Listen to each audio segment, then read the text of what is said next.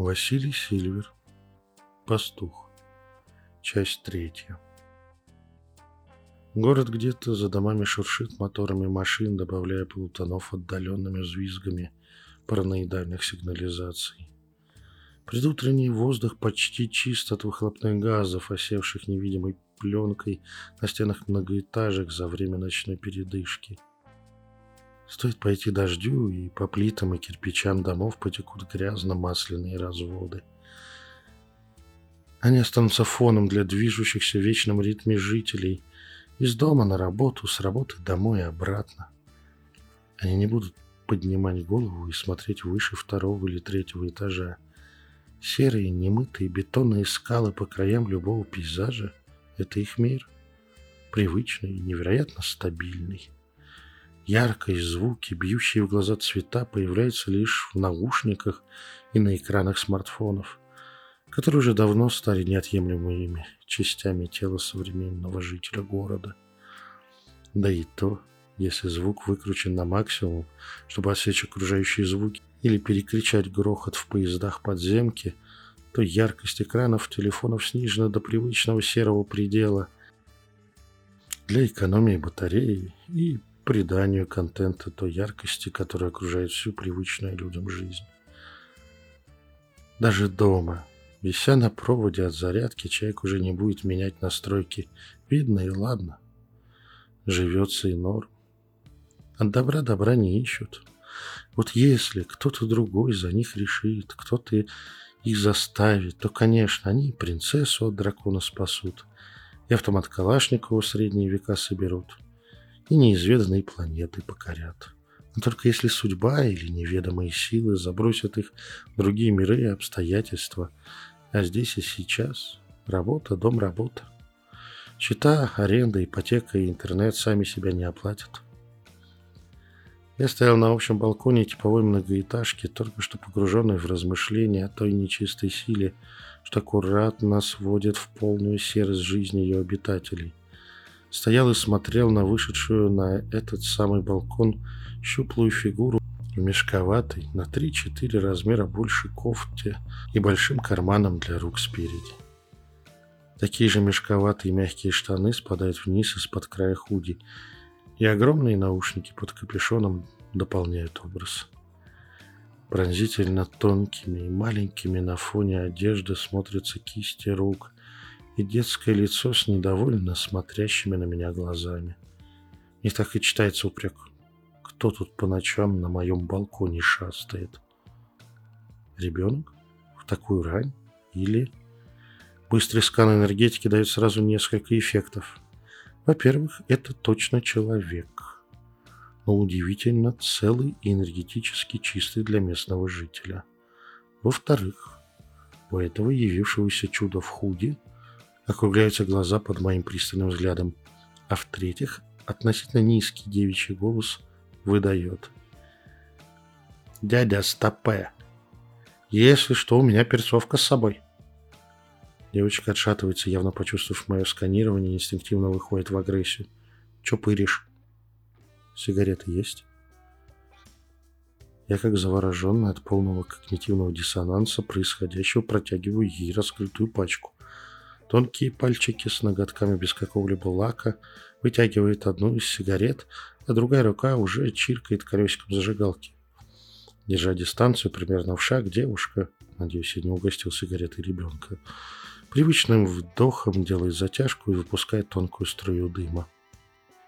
В моей голове вопросов становится гораздо больше, чем имеющихся ответов. Но задавать их сейчас в лоб я еще не готов, не отойдя от шока. Я поднимаю потерянную из пальцев сигарету, тушу ее в неизменную для наших подъездов банку пепельницу и прикуриваю новую. Нам, конечно, временно прийти в себя. Была бы это нечисть, домовой дух или какая-нибудь еще сверхнатуральная фигня, все было бы привычно и нормально. А вот человеческая миниатюрная девочка, под утро стреляющая сигарету незнакомого мужика на общем балконе своего же дома, это как-то не влезает в мои рамки нормального. При этом девчонка не убежала меня завидев, хотя сканирование она почувствовала, и оно ей очень не понравилось. А ее энергетика не соответствует местному пастбищу. И больше подходит хоть чуть-чуть прошаренному эзотерическому практику. «Дядя, ты нахера сюда пришел, а?» Взгляд девушки уперся в висящий у меня на шее магический медальон. Его ей было видно через расстегнутый ворот моей рубахи. «Ты же в магии вроде понимаешь. Валил бы ты отсюда. Нехорошо тут». От такой наглости уже у меня глаза полезли из орбит. Меня еще и прогонять решил это странное существо. «Прости, не знаю твоего имени». Начинаю вежливо я. «Поля... Эм, Полина», — поправляется девушка, явно поняв, что уменьшительно-ласкательная форма не вяжется к ее образу. «Полина, я благодарен вам за заботу, но я тут на заказе. Как раз с вот этим нехорошо тут и разбираюсь. Простите, но валить я не собираюсь». Я максимально вежливо и насколько мог спокойно и уверенно обозначил свою позицию. «А вы кто, если не секрет?» «Если ты чего-то не понимаешь, вежливость и честность – одна из лучших стратегий. Это спасало мою шкуру множество раз. Если с тобой заговорило непонятное существо, то, во-первых, оно готово к коммуникации, а не пытается сразу вырвать тебе кадык или оторвать бошку. А во-вторых, Непонятное значит в потенциале крайне сильное и опасное. Или слабое, но злопамятное и хитрожопое. Хамить ни одному, ни другому не стоит. Можно очень сильно обжечься. На чем порой сгорают и очень талантливые маги, чьи раздутое самомнение не позволяет им спуститься с небес своих великих сил. А даже самое слабое, бессмысленное создание, почувствовав к себе уважение и вежливое обращение, способно принести очень-очень много пользы. Не видите разве? Переходит уже на вежливый тон девушка, а из ее голоса пропадают низкие ноты. Он звучит в соответствии с внешним видом и потенциально небольшим возрастом. Я ведьма. Живу тут. В квартире на этом этаже. Я максимально аккуратно начинаю рассматривать ее энергетику, пытаясь определить традицию или учителя этого юного дарования. Девушка, почувствовав заинтересованность, категорически добавляет «Не Вика». Судя по интонации, она явно недолюбливает поклонниц бога и богини, зовущих себя ведьмами. Я настоящая ведьма, потомственная. А что у вас за заказ? Местного пастуха прикончить? Курова мать! Либо это дикое совпадение, либо она откуда-то знает профессиональную терминологию, которую в Ордене называют таких сущностей, что обосновалась здесь. Я делаю рукой соответствующий жест, маскируя его под прикуривание новой сигареты. Девочка отвечает почти таким же, но ошибается в схеме пароль отзыв. Это точно наша техника. Что, блин, тут происходит? Самозванная Магесса, по моему изменившемуся взгляду, понимает, что что-то она сделала не так, и одним прыжком отскакивает к двери. В ее руке уже нет сигареты, а продолговатый баллончик с перцовым газом дрожит в побелевших пальцах. Еще секунда, и это чудо засрет тут все облаком ядовитой едкой смеси и скроется в дверном проеме. «Стой, я не враг. Все в порядке. Никто тебя не обидит. Спокойно, Поля, спокойно. Не волнуйся. Я остаюсь на месте, опустив руки, развернув их ладонями к дрожащей девчонке. Тихим, уверенно, спокойным тоном я начинаю уговаривать, успокаивать и убалтывать, готовое кусать и убегать человеческое создание. Она постепенно выдыхает, опускает руку со своей заветной перцовкой, но пока не приближается ко мне, оставаясь у двери. Я перепутала жесты так, Явно огорченно и потерянно произносит она, когда понимает, что ее никто не атакует. В ее голосе звучит обреченность приговоренной к казни. «Меня теперь убьют или сотрут память? Ты же расскажешь про меня, да?» «Да, ты же обязан. Как глупо!» Она шмыгает носом раз, другой, и уже на ее лице водопадом начинают течь слезы.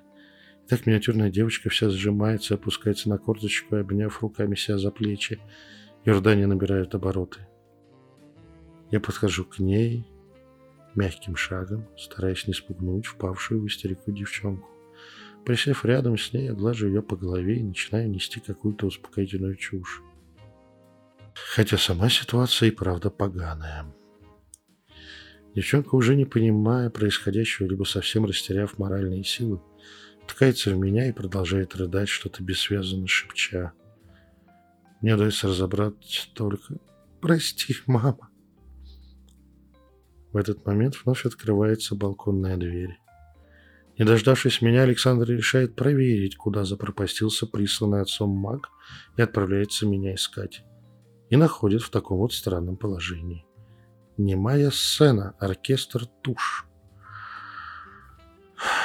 Я после требовательного «кхм» передаю с рук на руки Алекс рыдающую соседскую девчонку, а мы возвращаемся в квартиру моей клиентки. Вадим одним вопросительным взглядом демонстрирует свое удивление изменившейся диспозицией, на что я также молча просто развожу руками. Александра быстро убеждается, что ничего плохого злой дядя Мак не сделал Поле, и жестом отправляет нас с Вадимом из кухни, собираясь отпаивать девчонку то ли ромашковым чаем, то ли чем-то еще. Я с удивлением слышу из запустевшей после удаления мужчин кухни позвякивание бутылок. Надеюсь, это лекарство.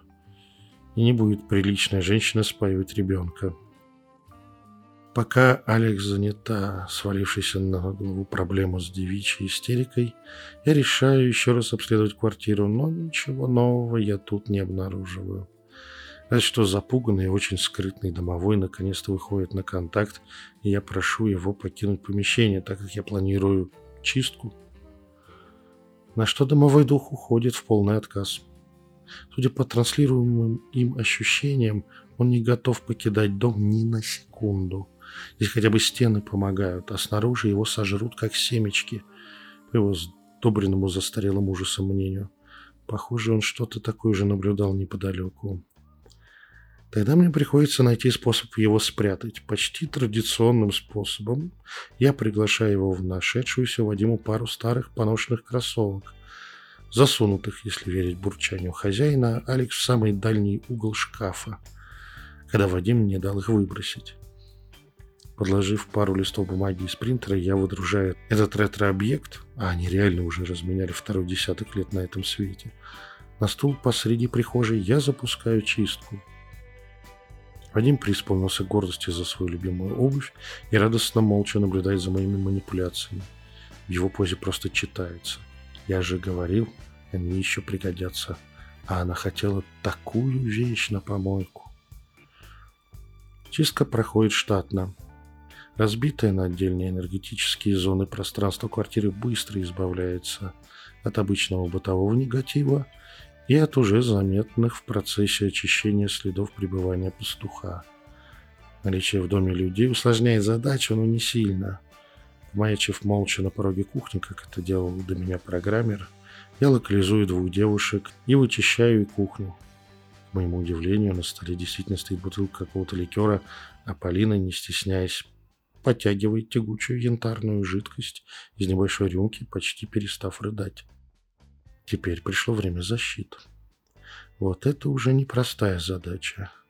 Остановить местного пастуха, если я его не изловлю и не уничтожу – будет нелегко. Он здесь на своей земле, и дожраться он тут мог очень знатно. Другой вопрос, что даже не сильно защищенное помещение он обойдет стороной, выбрав менее проблемных жертв на своих обширных угодьях. Но когда энергетика Александра и Вадима восстановится, то паразит попробует взломать защиту, чтобы добраться до сладенького. Чтобы два раза не переделывать, а мне такое не позволяет лень, я буду ставить сразу по возможному максимуму с учетом ограниченности источников питания барьеров здесь и местными обитателями. По стенам, полу и потолку ложится снова из магических символов и сигилов, вплавляемых в энергетику материала конструкций. Все порталы, окна, двери, вентиляционные продухи, сливы, сантехники, стыки, подача воды перекрывают усиленные контуры – Дальше по ним начинают струиться плетения чар, несущие в своей структуре фрактальные формулы защитных задач, схемы работы и самовосстановления. Во всем этом прописываются ключи сигнатуры хозяев квартиры, создавая максимально благоприятный режим их нахождения внутри и прохождения барьеров. Кошка-мявка, забравшись на стул поверх ботинок, чуть не сбросив их на пол, пристально следит за моими манипуляциями и одобрительно моргает в нужных местах глазами. Блин, эта кошка просто великолепно чует энергетику. Она даже проверяет лапкой свежеустановленные барьеры, следуя за мной из комнаты в комнату. Мявка задумчиво, как на госприемке, осматривает каждый новый участок и дает добро, оглядываясь на меня, медленно моргая глазами а где-то недоуменно замирает и кривит мордочку, предлагая мне перепроверить, как легли плетения. В этих местах действительно находятся неравномерности, которые затянутся за несколько десятков минут сами, но строгой кошке такая халтура не нравится.